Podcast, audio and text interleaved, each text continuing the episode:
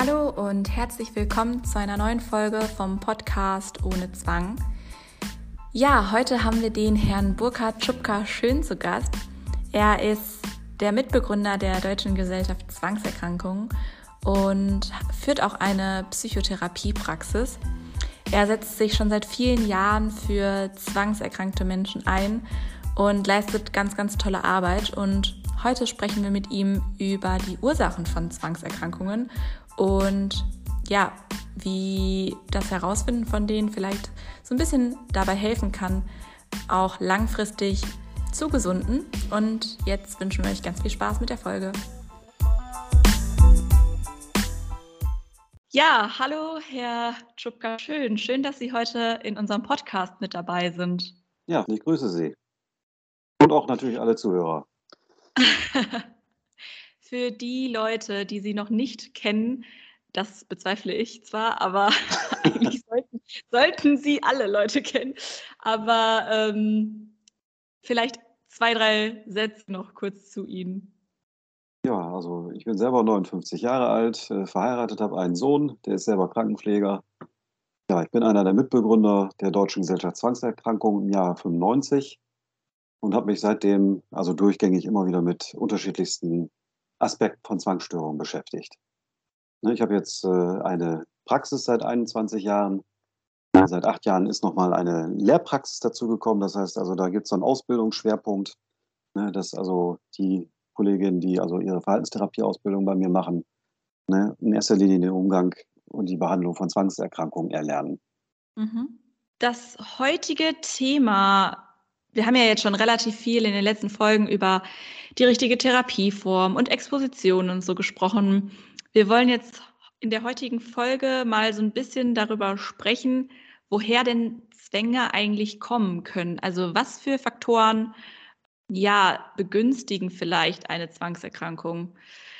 Ja, wollen Sie, wollen wir einfach mal starten mit äh, dem ersten Faktor, also dem genetischen Faktor oder auch so der Biologie hinter Zwängen?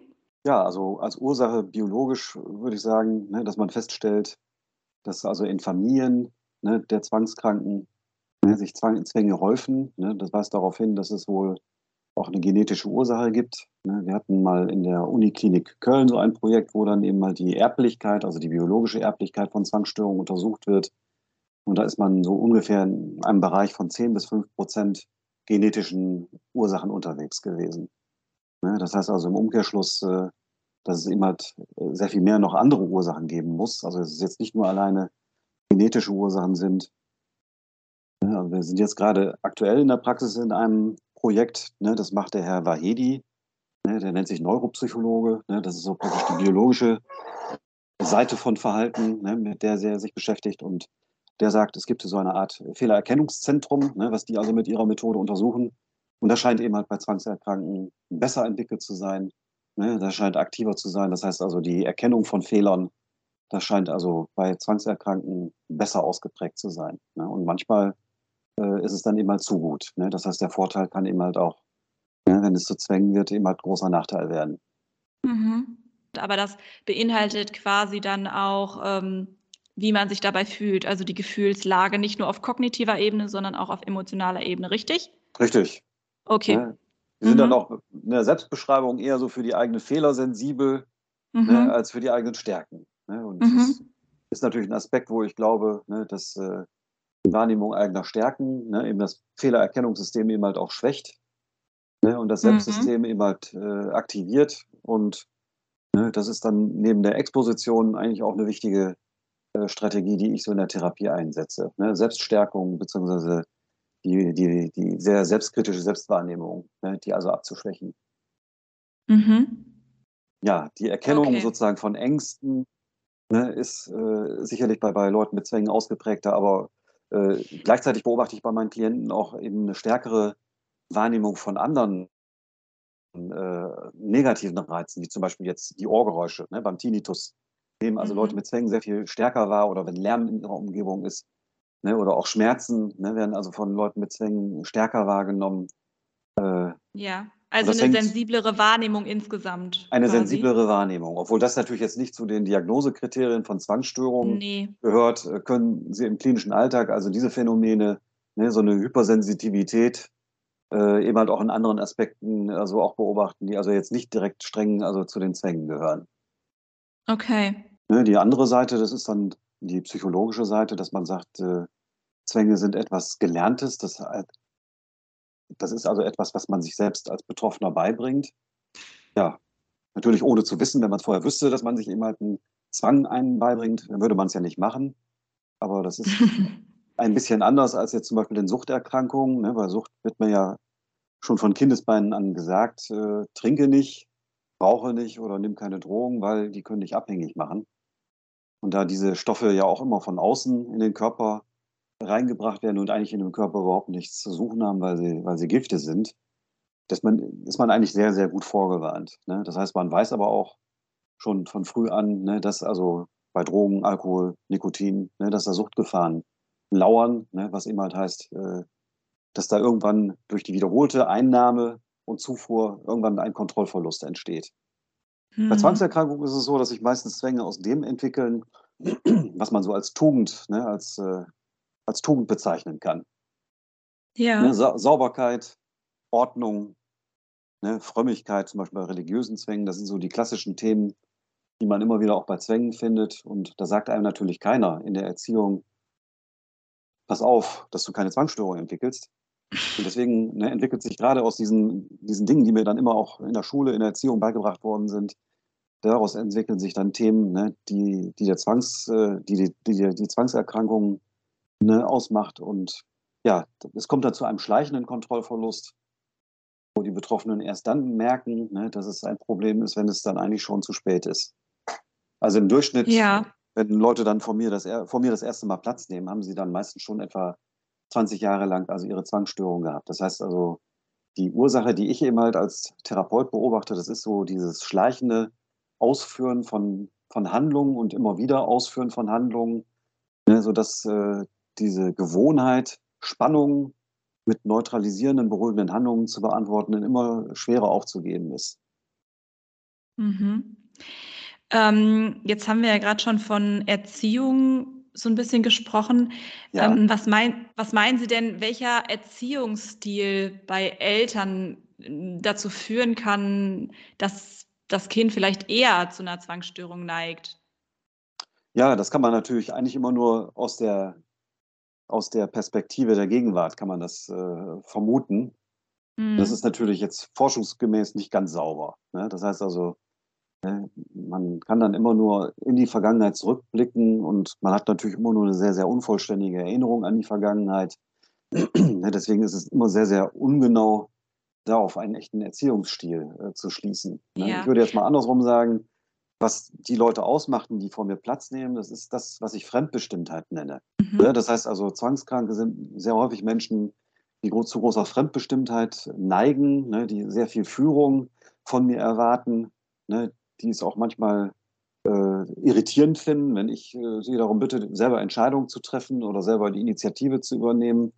Ne, und ich sehe immer dieser, diesen Mangel an, an Initiative, an Eigeninitiative und diese, dieses vorherrschende Fremdbestimmtheit, Fremdbestimmtsein, also das sehe ich auch als eine der, der Persönlichkeitseigenschaften und damit sehe ich das auch als eine der Ursachen einer Zwangsstörung an. Und ich würde jetzt sagen, Erziehungsstil, ne, der zur Selbstständigkeit erzieht, ne, also auch dazu, die eigenen Wahrnehmungen, die auch ernst zu nehmen, wobei ich dann als, als Vater, als Erzieher ne, natürlich auch dazu beitragen sollte, dass ich meinem Kind das Gefühl gebe, ich nehme dich ernst und lerne auch dass du dich selber ernst nimmst. Also ich würde vermuten, ne, mit der gewissen Unsicherheit, dass ich natürlich jetzt nicht bei der Erziehung dabei bin, persönlich. Aber rückwärts würde ich jetzt sagen, dass wahrscheinlich diese Erziehung, der, diese Erziehung, die zu Selbstständigkeit also anhält ne, und zur Wertschätzung und zu Respekt, dass das eine Erziehung ist, die also eher eine Zwangsstörung verhindern hilft. Also das Gegenteil von Überbehütung quasi. Ich denke, es gibt ja so zwei Arten von Fremdbestimmung. Ne? Das ist dieses überfürsorgliche, überbehütende. Generation Y nennt man das ja, oder eben halt Eltern, ne? Äh, nennt man dann Helikoptereltern, wenn die ständig um ihr Kind rumherum schwirren. Ne, das heißt, wir haben ja heute eher so Mhm. ganz kleine Familien, ne, mit Einzelkindern und dann ist da nicht nur Mama und Papa, sondern dann sind dann auch noch 2 äh, Großelternpaare, ne, wo Oma, Opa, äh, noch noch ganz fit sind, um sich das Enkelkind kümmern, ne? Das heißt also, da sind ganz viele Erwachsene, die sich um ein Kind kümmern. Und dann haben Eltern überhaupt auch die Zeit, ne, also ein Kind zur Schule zu bringen, es von der Schule abzuholen, ne, äh, es bis in den Klassenraum zu begleiten, sogar noch das das Federmäppchen auszupacken. Und das ist nach meinem Geschmack eindeutig zu viel, ne? Ich denke Mhm. mal, vor vor 50 oder vor 100 Jahren, da war es möglicherweise 'ne ganz andere Art von äh, von Fremdbestimmung. Also, das war dann eher so der der autoritäre Stil, ne? Also, wo es, äh, wenig Spielraum für Eigenerprobung, für, ja, für mehr Experimentierfreudigkeit, ne, eigene Erfahrungen zu machen, eigene, ja, Vorlieben, einen eigenen Stil zu entwickeln, ne? Weil das eben halt, ja, im Nazi-Deutschland, im Kaiserreich, ne, da gab's 'ne ganz, ganz klare Vorstellung, ne, wie ein Mensch zu werden hatte. Und, äh, Regeln, ne, spielten da 'ne sehr große Rolle. Also, ich glaube, dass diese beiden, äh, Stile eben halt, die der autoritäre Stil und eben halt der überbehütende Stil, dass das so, äh, die Stile sind, die also Zwangsstörungen, also begünstigen, ne? Bei fehlendem, ja, Respekt und, ja, fehlender Förderung der der Selbstwahrnehmung, ne, des heranwachsenden Menschen. Mhm. Eine Ursache ist ja auch die Intoleranz von generell Ungewissheit, sage ich jetzt mal. Ja. Ähm, wie glauben wie glauben Sie, kommt das zustande? Ist das einfach, hm, auch schon, äh, in unserer Genetik verankert oder wie würden Sie das beschreiben? Ich denke, 'n Teil davon ist wohl genetisch, dieses, was, äh, ne, wir da in der Forschung als Fehlererkennungssystem bezeichnen, ne? Wenn jemand also 'ne 'ne stärkere Wahrnehmung von Fehlern hat, ne, dann dann nimmt er diese Ungewissheit auch stärker wahr. Aber wenn ich dann in meiner Erziehung auch noch lerne, ne, dass, äh ja, dass es ganz viel schlimme Konsequenzen gibt, ne, durch Ungewissheit, dann, äh dann wird das natürlich dann auch durch Lernerfahrung noch mal gesteigert. Also, ich denke, das ist 'ne Wechselwirkung aus genetischen und lerngeschichtlichen Erfahrungen. Okay. Gibt es denn noch irgendwelche Charaktereigenschaften, die Ihnen immer wieder auffallen bei Menschen mit Zwangserkrankungen? Ja, ich meine, Sie haben ja jetzt schon sehr, sehr viel Erfahrung und sehr viele Menschen mit Zwangserkrankungen erlebt. Gibt's da so so eine gemeinsame Komponente? Ja, ich würde sagen, durchaus. Also, es ist mir zum Beispiel sehr auffällig, dass unter meinen Klienten, ne, also nicht ein einziger Unternehmer ist, ne? Also, jemand, der 'n eigenes Geschäft hat oder so wie ich jetzt 'ne freiberufliche Praxis, das sind ja Leute, die selber, ja, ihr eigener Herr, ihr eigener Chef sind, ne? Also, solche Leute habe ich unter meinen Klienten überhaupt nicht. Das heißt, die Leute sind ausnahmslos Angestellte oder Beamte. Mhm. Ne, und das hat ja auch, ne, damit zu tun, wie ich bereits sagte, ne, das sind Leute, die sich von anderen Menschen bestimmen lassen, ne? Also, ich muss dann für meine Handlungen keine eigene Verantwortung übernehmen, sondern führe eben halt das aus, was eben halt Gesetz oder oder Vorschrift oder die Anweisung des Vorgesetzten ist, ne? Eigene Initiative, ne, ist ja beim Angestellten oder beim Beamten natürlich immer begrenzt. Und wenn ich jetzt, äh, das so als, äh, Psychologe betrachte, würde ich sagen, es gibt unterschiedliche Persönlichkeitsstile, ne, die man zu den fremdbestimmten Stilen zählen kann. Das wäre also einmal der selbstunsichere Stil, ne, der so sehr loyale Stil. Und dann gibt es Menschen, die halt sehr, sehr gründlich, sehr genau sind, ne? Und dann gibt es eben halt den spontanen Stil, wo Leute halt sehr, sehr intuitiv sind? Das sind also verschiedene Persönlichkeitsstile, die wir bei Zwangserkrankten besonders häufig finden. Hat die kognitive Leistungsfähigkeit oder Intelligenz irgendwie 'nen Einfluss auf Zwangserkrankungen? Also, wir können sagen, ne, also, soziale Schicht, Intelligenz, äh, das spielt alles überhaupt gar keine Rolle. Mhm. Ne, also, es gibt's, äh, natürlich in den unterschiedlichsten Ausbildungsgraden und in den unterschiedlichsten Schichten, also, kommen Zwangsstörungen vor. Also, es ist Ja. tatsächlich eher so diese diese Frage der der Selbstständigkeit beziehungsweise der der Möglichkeit, Entscheidungen an andere Personen abzugeben. Da würde ich also am ehesten noch, äh, also, 'n bedeutsamen Unterschied erkennen, ne? Wobei dann das das Ausmaß, ne, wie rational oder wie intuitiv diese Menschen sind, also, das variiert, ne? Also, das heißt, es gibt intuitivere, äh, Zwangserkrankte und es gibt eben halt rationalere, ne? Aber was alle Zwangserkrankte miteinander teilen, ne, das ist so eine übermäßige, äh, Tendenz zur Genauigkeit, zur Gründlichkeit. Das ist eben halt dieses Fehlererkennungssystem, ne, wo Neuropsychologen mittlerweile auch, äh, einen genauen Ort haben, den sie also mit, mit biologischen Methoden, zum Beispiel mit EEG, also Elektroenzephalogramm, ne, also wird dieses Fehlererkennungssystem untersucht. Mm, das sind natürlich jetzt alles äh, Sachen, die sind jetzt erstmal, wenn man die so hört in unserer Gesellschaft, ähm, eher negativ, sage ich jetzt mal. Also, dass man heutzutage ist es ja super fancy, irgendwie, weiß ich nicht, ein eigenes Startup zu gründen oder etc.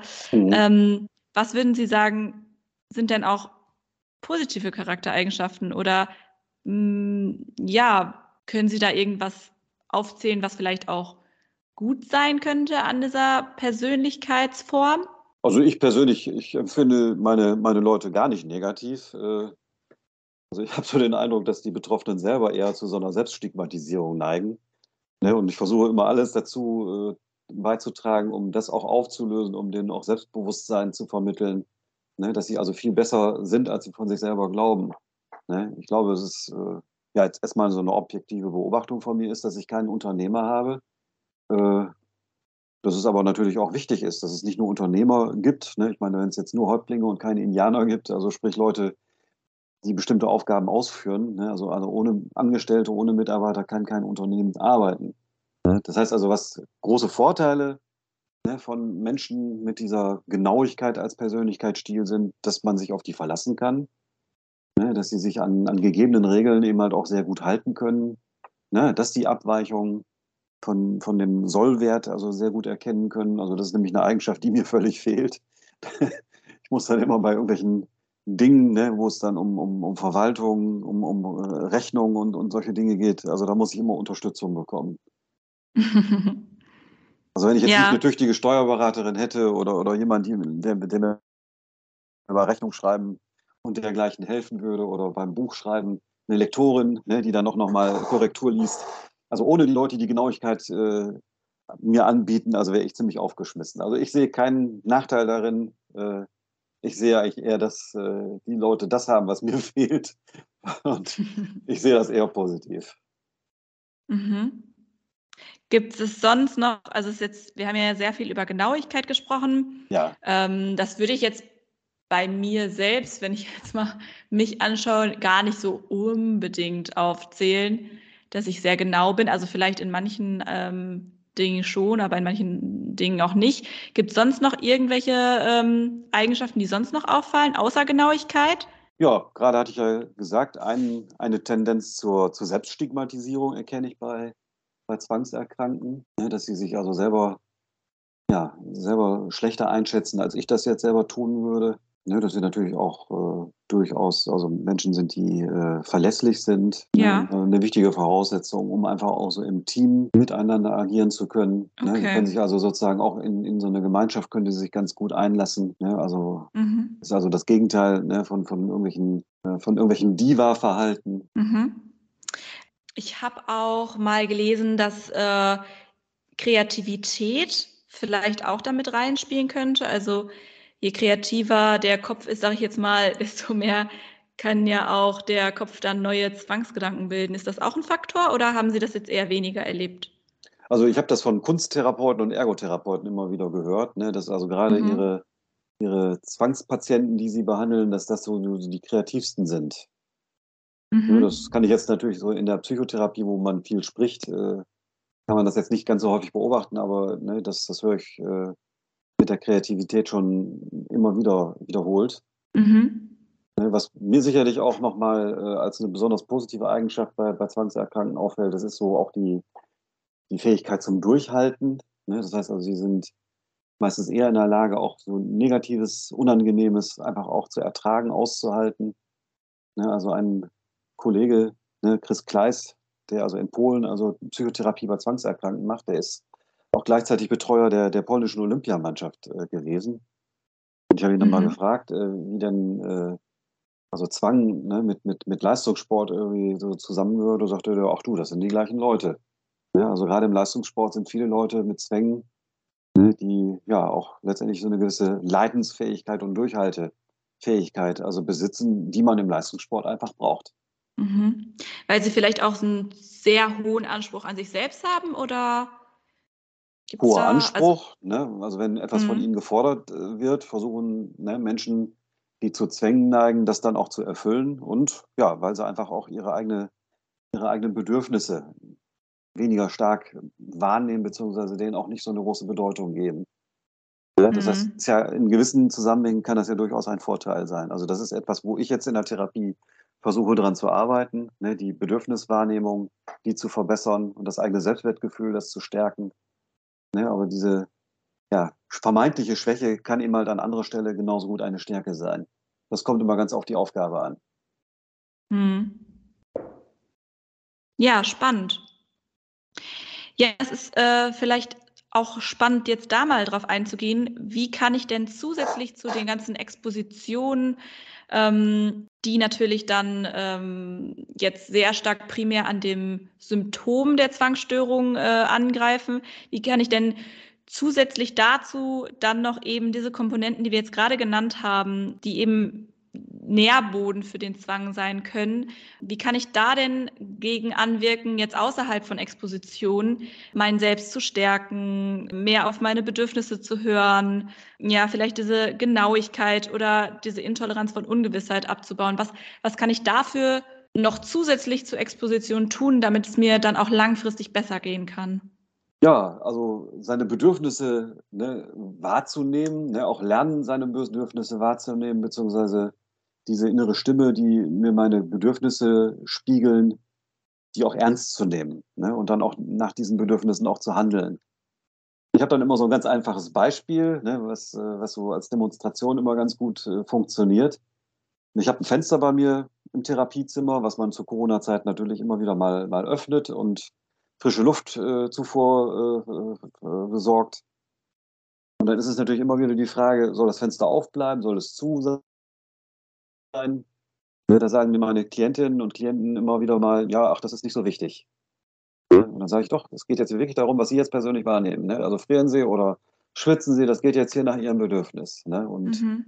ne, das ist so eine ganz einfache Übung, weil je nachdem, ob ich jetzt, äh, ja, ob ich jetzt äh, warm angezogen bin oder ich habe äh, eine größere oder eine geringere Körpermasse, das hat durch, durchaus einen Einfluss darauf, also ob ich äh, friere oder ob ich schwitze. Ich habe zum Beispiel ein bisschen mehr Körpermasse, also ich wiege 87 Kilo, das heißt also, ich friere nicht so schnell.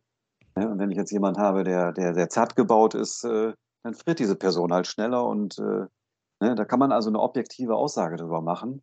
Ne? Also jeder Mensch weiß, ob er friert oder ob er schwitzt. Es ist halt mhm. nur die mhm. Frage, ob ich dieses Frieren oder Schwitzen auch wirklich benennen äh, mag und beziehungsweise dieses Bedürfnis dann sozusagen auch, ja, das eben halt auch einzubringen und zu sagen, ja, ich hätte ganz gerne das Fenster zu, weil mir ist das jetzt zu kalt geworden. Ja, ne, ich kenne das, so von, ja. Ich kenne das von mir selber zum Beispiel, ähm, dass ich dann äh, öfter Angst davor habe, den anderen vor den Kopf zu stoßen. Jetzt nicht ja. bei dem, ist das Fenster offen oder zu.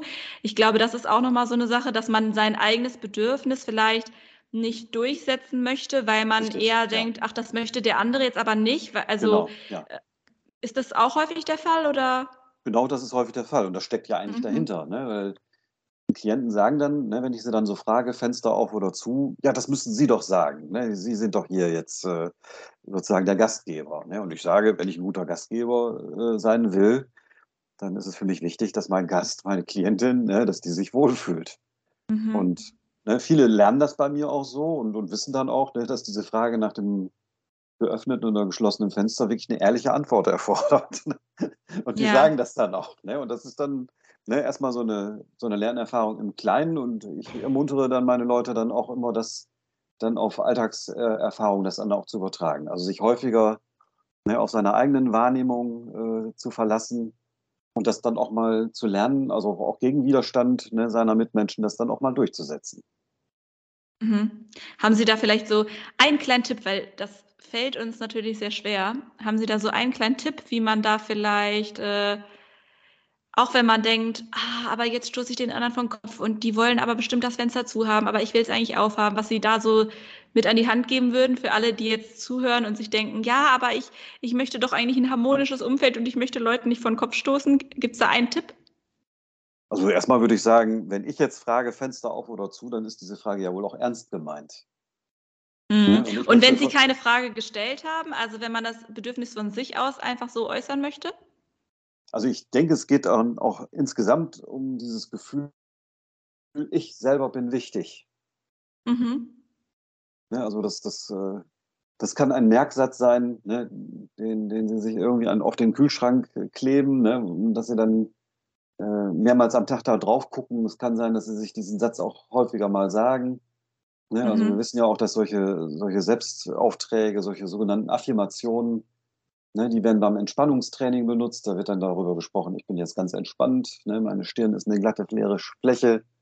Ne, und wenn ich jetzt in der gleichen Art auch immer wieder mal die Affirmationen auf meine Person richte, ich bin wichtig, meine Bedürfnisse, ne, die sind wichtig. Und die sind jetzt in Bezug auf das Fenster, sind meine Bedürfnisse mindestens so wichtig wie die von Herrn Schubka. Ne? ja. Ja, das ist, das ist ein guter Tipp. Ich bin wichtig. Ja, oft hat man ja auch gar nicht bei äh, Zwangspatienten, oft haben die Zwangspatienten ja auch gar nicht die Angst um sich selbst, sondern die Angst um andere. Das ist, da ist ja dieser Spruch, ich bin selber wichtig, vielleicht auch nochmal gut zu sagen, ja. dass man sich auch um sich selbst kümmern sollte. Ja, oder ich sage dann auch immer Gutes tun und darüber sprechen. Ne? Mhm. meine, meine Leute, die machen natürlich tagtäglich gute Dinge, gehören meistens, äh, wenn man ihre Chefs fragt, immer zu den zuverlässigsten und ja, fleißigsten Mitarbeitern. Ne? Also ich denke immer wieder, dass, äh, ne, dass das mal gar nicht äh, gut genug von Betroffenen selber gesehen und erkannt wird. Also ich denke mal, dass man dann sich dieses Feedback auch einfach mal holen sollte und man sollte das dann auch immer wieder mal benennen. Ne? Ich werde von meinem Chef als besonders verlässlich und ja, auch als besonders fleißig auch immer wieder gesehen. Und ich habe das dadurch auch ne, einigermaßen zu was gebracht. Ich denke immer mal, wenn ich so diesen Fleiß und diese Zuverlässigkeit in meinem Leben besessen hätte, die viele meiner Klienten mitbringen, ich, ich glaube, ich hätte es noch weiterbringen können. ich glaube, Sie haben es auch so schon relativ weit gebracht. ja. Ähm, gibt es sonst noch irgendwas, was Sie sonst noch äh, in der Therapie dann, wo Sie den Fokus drauf legen, jetzt außer ähm, darauf zu achten, seine Bedürfnisse äh, besser wahrzunehmen oder an dem Selbstwert zu arbeiten, dass man sich selbst auch gut um sich selbst kümmert? Gibt es sonst ja. noch irgendeine Sache, die Sie sonst auch noch mit Ihren Klienten besprechen oder die Ihnen jetzt gerade so spontan einfällt? Ja, also ein Thema, das hat dann auch alles erstmal vordergründig mit, mit Exposition nicht viel zu tun. Ein zentrales Thema sind immer wieder die Entscheidungen. Ne, mhm. Zwangskranke, und das finden Sie auch in keinem äh, Diagnosemanual, in keiner Beschreibung von Zwangsstörungen, aber ein Merkmal, was fast alle Zwangserkrankten miteinander verbindet, ist äh, die, äh, die Ablehnung oder das, das Vor sich herschieben von Entscheidungen. Ne, dabei sind Entscheidungen doch so wichtig. Ne? mhm. Ja, und äh, je mehr Entscheidungen man sich vor sich herschiebt, desto schwieriger wird es dann noch, so den Überblick über seine ganzen Entscheidungen zu behalten. Deswegen ist es einfach auch wichtig, also erstmal zur Entscheidung zu kommen und ja, auch häufiger mal Nein zu sagen, äh, damit man nicht zu viele Dinge äh, zu erledigen hat. Ne? Und äh, ja, dass man vor allem auch bei den wichtigen Entscheidungen bleibt ne? und jetzt nicht sich von kleinen, unwichtigen Entscheidungen von anderen Leuten ne, die irgendwie möchten, dass ich irgendetwas tue, ne, dass ich das, äh, dass ich das häufiger auch mal ausklammer. Einmal dumm gestellt äh, schafft Freizeit, sage ich immer. Ne? Das mhm. heißt also, ich muss nicht immer alles machen, ne, was Leute sich von mir wünschen, dass ich das tue, nur damit ich den anderen Menschen gefallen, sondern ich sollte auch häufiger mal äh, die Dinge in den Vordergrund rücken, die mir persönlich wichtig sind und sollte dadurch zu besseren Entscheidungen kommen. Ja. Was würden Sie sagen, ähm, wenn man jetzt Angst davor hat, eine Entscheidung falsch zu treffen? Das ist ja auch ganz das korreliert ja auch ganz stark mit Zwangshandlungen. Soll ich es jetzt so machen oder so machen? Ja. Ähm, äh, haben Sie da einen Rat oder so, wie wie man vor dieser Angst, eine falsche Entscheidung treffen zu können, damit umgeht? Also, das ist so, ne? Man weiß bei einer Entscheidung nie genau, ne, was man bekommt. Wenn man das vorher wüsste, also wäre es keine Entscheidung. Mhm. Aber es ist meistens auch so, wenn ich mich nicht entscheide, ist es meistens schlimmer, als wenn ich äh, ja nicht die optimale Entscheidung treffe. Ne, wenn ich mich nämlich nicht entscheide, also habe ich ganz, ganz viele Dinge, die unerledigt sind, was für das Selbstwertgefühl auch ganz negativ ist. Ja, und Mhm. meistens ist es so, dass dann andere Leute für mich entscheiden. Ne? Wenn ich zum Beispiel bei der Berufswahl nicht entscheide, ne, dann muss ich möglicherweise nur noch die äh, Arbeitsplätze nehmen, die, die so irgendwie übrig bleiben. Und das sind dann meistens nicht die guten Arbeitsplätze. Mhm. Und auch nicht die Arbeitsplätze, die ne, von meiner, von meinen Fähigkeiten, von meinem Intelligenzprofil auch optimal zu, zu mir passen. Ne? Das ist etwas, was, was Klienten mir häufig sagen. Die sagen, also ich bin geheiratet worden. Ne? Also diese Partnerschaft, die macht mich eigentlich gar nicht so glücklich. Vielleicht auch, ne, weil da die Entscheidung mit Bezug auf Partnerschaft also zu sehr ne, von den Bedürfnissen des anderen irgendwie abhängig gemacht wurde.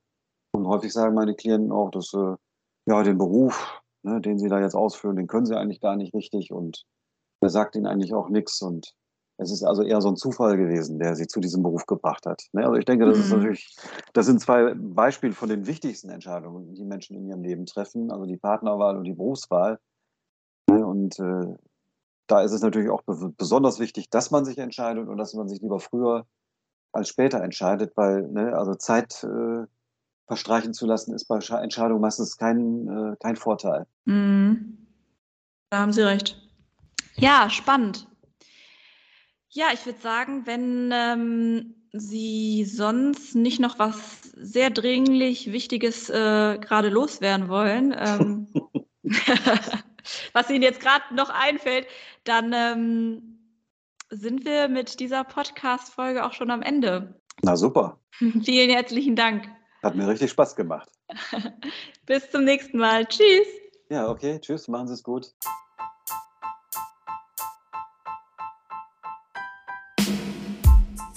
Wir hoffen, die Folge hat euch gefallen. Kleiner Disclaimer: Dieser Podcast ist kein Ersatz für Psychotherapie. Wenn es dir also nicht so gut gehen sollte, wende dich bitte an einen Arzt oder einen Psychotherapeuten. Wir freuen uns außerdem, wenn du uns bewertest, wenn du uns Feedback hinterlässt, ähm, Verbesserungsvorschläge, Themenvorschläge und so weiter. Wir sind zu erreichen unter info.ohnezwang@gmail.com oder auf Instagram bei ohne Zwang. Ciao! Ciao!